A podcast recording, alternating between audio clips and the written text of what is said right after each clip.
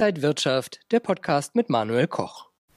Jackson Hole, eine kleine Stadt in den Rocky Mountains, ist das Synonym für das wichtigste Notenbanker-Treffen des Jahres. Dieses Jahr allerdings online kommen die FED-Notenbanker, also die Notenbanker der USA, zusammen und besprechen ihre zukünftige Geldpolitik. Das könnte einiges an den Märkten bewegen, wie auch schon Mario Draghi oder Ben Bernanke in diesen Treffen die Märkte bewegt haben. Was da auf Anleger zukommen könnte, das bespreche ich jetzt im XTB Market Talk mit Max Winke, Marktanalyst von XTB, zugeschaltet aus Frankfurt. Max, grüß dich. Hi Manuel, ich grüße dich. Max, die Notenbanker kommen jetzt zu ihrem jährlichen Treffen zusammen. Was bedeutet das denn für Anleger, für die Märkte?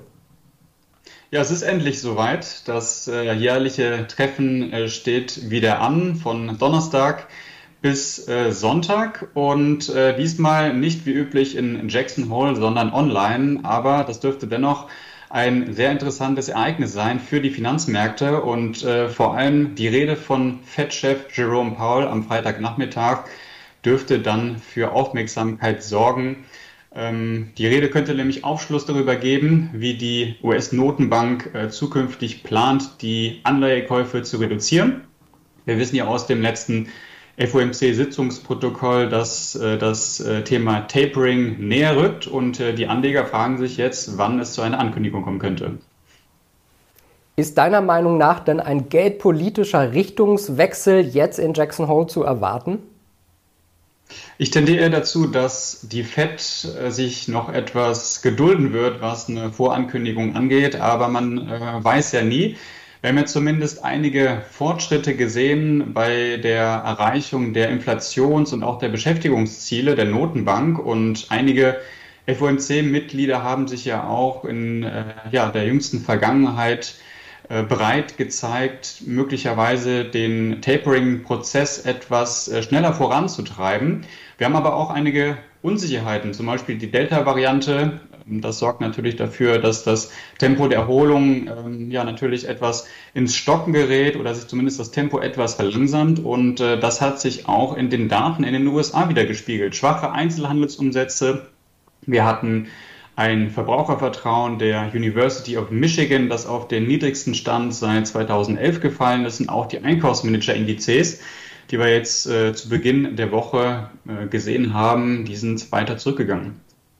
Hier in Deutschland konnte sich der DAX und in den USA wieder der SP 500 fangen, nachdem es ja so eine kleine Schwächephase gab. Liegt es das daran, dass vielleicht die Tapering-Sorgen ja nicht mehr ganz so heiß gegessen werden?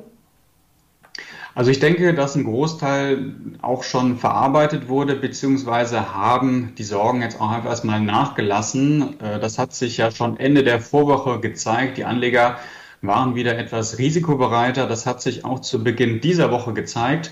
Aber jetzt scheint äh, die Wall Street so ein bisschen zu konsolidieren und ich persönlich erwarte jetzt auch vor Jackson Hole keine größeren Bewegungen mehr. Die Frage ist natürlich, Gibt es jetzt so ein zweites Taper Tantrum? Das ist ja etwas, was ja immer wieder mal äh, angesprochen wurde oder zumindest äh, diskutiert wird an den Märkten. Wenn man aber nochmal zurückschaut ins Jahr 2013, da sehen wir, dass die Auswirkungen auf die Aktienindizes dann doch eher gering waren. Und ja, das Tapern heißt ja letztendlich nur, dass erstmal die Anleihekäufe reduziert werden. Das heißt, äh, netto wird weiterhin gekauft. Und ja, auch Geld wird weiterhin gedruckt. Ähm, ich gehe also eher davon aus, dass wir bei einer Ankündigung dann höchstens eine weitere kleinere Korrektur sehen. Was heißt das denn jetzt alles für Anleger? Wie sollte man sich momentan aufstellen, seine Strategie vielleicht für die kommenden Monate, Wochen wählen?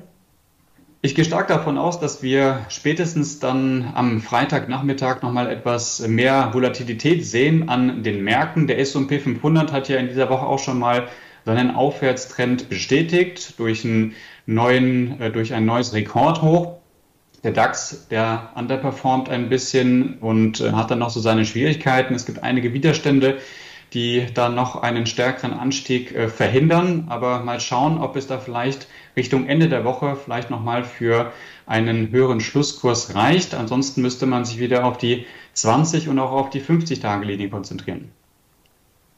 Sagt der XTB-Marktanalyst Max Winke heute zugeschaltet aus Frankfurt. Max, danke dir. Sehr gerne, Manuel. Und Ihnen und euch, liebe Zuschauer, vielen Dank fürs Interesse am XDB Market Talk für diese Woche. Bleiben Sie gesund und munter. Bis bald. Und wenn euch diese Sendung gefallen hat, dann abonniert gerne den Podcast von Inside Wirtschaft und gebt uns ein Like.